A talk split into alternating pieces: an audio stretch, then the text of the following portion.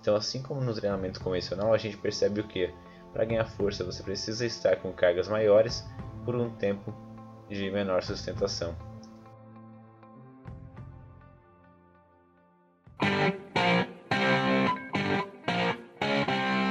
Mova Cash, o seu podcast sobre saúde e performance.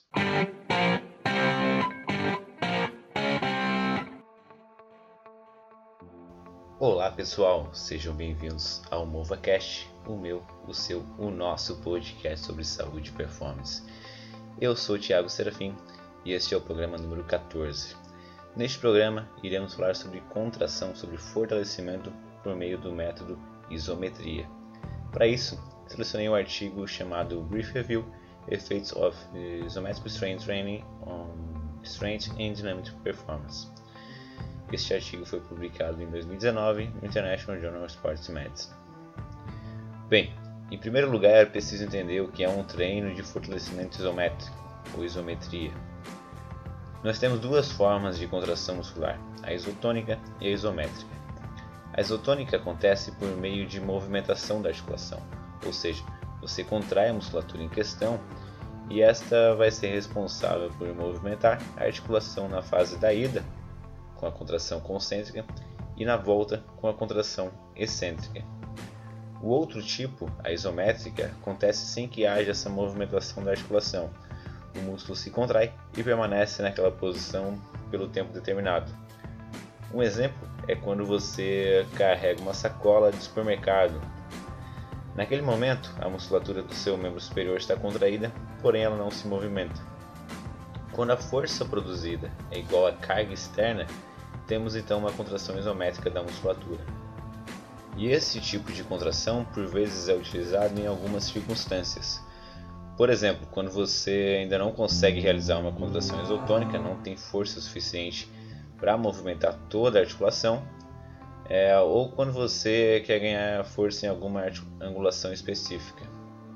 Além disso, a demanda energética desse tipo de contração costuma ser menor.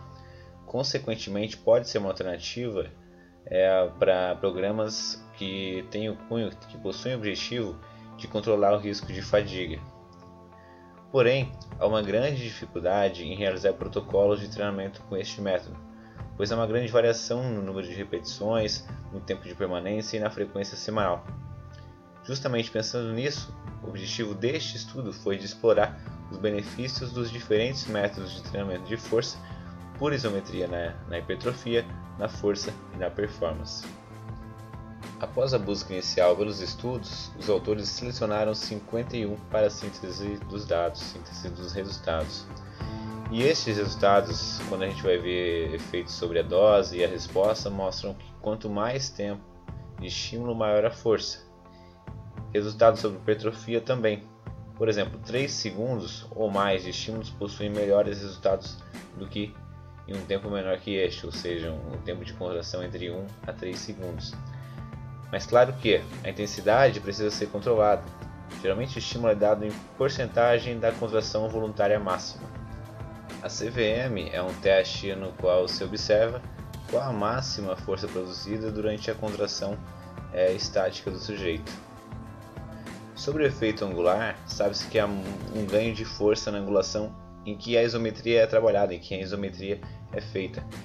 Porém, também há uma variação na angulação com ganho de força, sendo transferido, sendo transitado para ângulos próximos. Por exemplo, se você faz isometria de bíceps a 90 graus, provavelmente vai ganhar força nesta angulação. Porém, também vai transferir os ganhos de força para ângulos próximos, por exemplo, entre 60 a 120 graus. Pensando desta forma, é interessante fazer o trabalho isométrico em mais de um ângulo, quando o objetivo é ganhar força no músculo como um todo. Uma outra coisa interessante é o efeito da contração isométrica sobre o tendão. Bem, a gente sabe que o tendão ele une o músculo ao osso, ele é a parte de inserção da musculatura na, na, na parte óssea. E se você fortalece o músculo numa posição de maior alongamento, tendão tende a sofrer algumas adaptações como uma menor rigidez, sendo ótimos aí, por exemplo, em casos de tendinite, tendinopatias, em, em lesões no tendão, onde a gente tem justamente como objetivo isso. Como conclusão, o fortalecimento isométrico é uma estratégia interessante no ganho de força específico para um certo arco de movimento. Além disso, é um recurso para controlar níveis de fadigas dos sujeitos que o realizam. É, em casos pós-operatório também são interessantes, quando o arco de movimento está limitado. Dessa forma você consegue trabalhar dentro daquela angulação. A dose ela precisa ser controlada e os melhores resultados para a hipertrofia são através dos seguintes, é, das seguintes doses. Em torno de 70 a 75% da contração voluntária máxima, sustentada entre 3 a 30 segundos por repetição, totalizando algo em torno de mais que 80 a 150 segundos de contração por sessão, e são necessárias em torno de 36 sessões para resultados expressivos de hipertrofia. Quando o objetivo é força, se trabalha em torno de 80 a 100% da, da, da contração voluntária máxima sustentada por em torno de 1 a 5 segundos, totalizando em torno de 30 a 90 segundos por sessão. Então, assim como no treinamento convencional, a gente percebe o que? Para ganhar força, você precisa estar com cargas maiores por um tempo de menor sustentação. Na minha opinião, saber variar os estímulos é extremamente importante. Em alguns casos, pode ser interessante utilizar esse método em sujeitos bem treinados, por exemplo, onde você tem pouca variação de treino.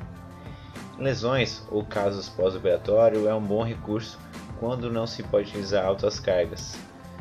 Quando você quer, por exemplo, acordar, entre aspas, a musculatura, é claro que nesses casos é muito provável que o tempo de permanência, o tempo de contração seja aumentado, já que a gente não consegue colocar tanta carga assim para gerar um estresse articular.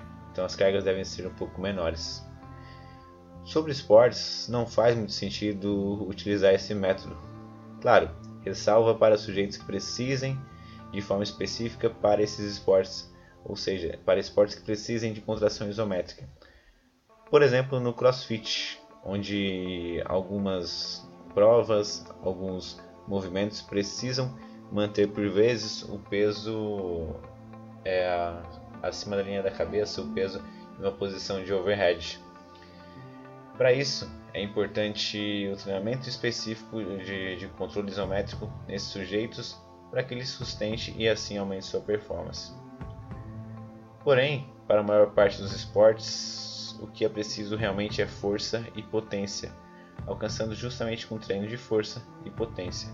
Os trabalhos isométricos podem entrar na linha de prevenção de lesões quando falamos de, de esporte, com trabalhos de estabilização, de core, de consciência corporal. Porém, será secundário ao desempenho? A gente não vai fazer o papel principal com isso. O principal realmente vai ser os trabalhos de, realmente vão ser os trabalhos de força e potência. Bem pessoal, este foi mais um MovaCast. Se você gostou desse episódio, mande, mande para um amigo, compartilhe sua história. Essa é uma forma de eu ver o seu feedback e ver se realmente estou fazendo um trabalho que agrega valor a você. Para acompanhar as novidades, siga no Instagram, mova.cast. Nos vemos na próxima semana. Tchau, tchau.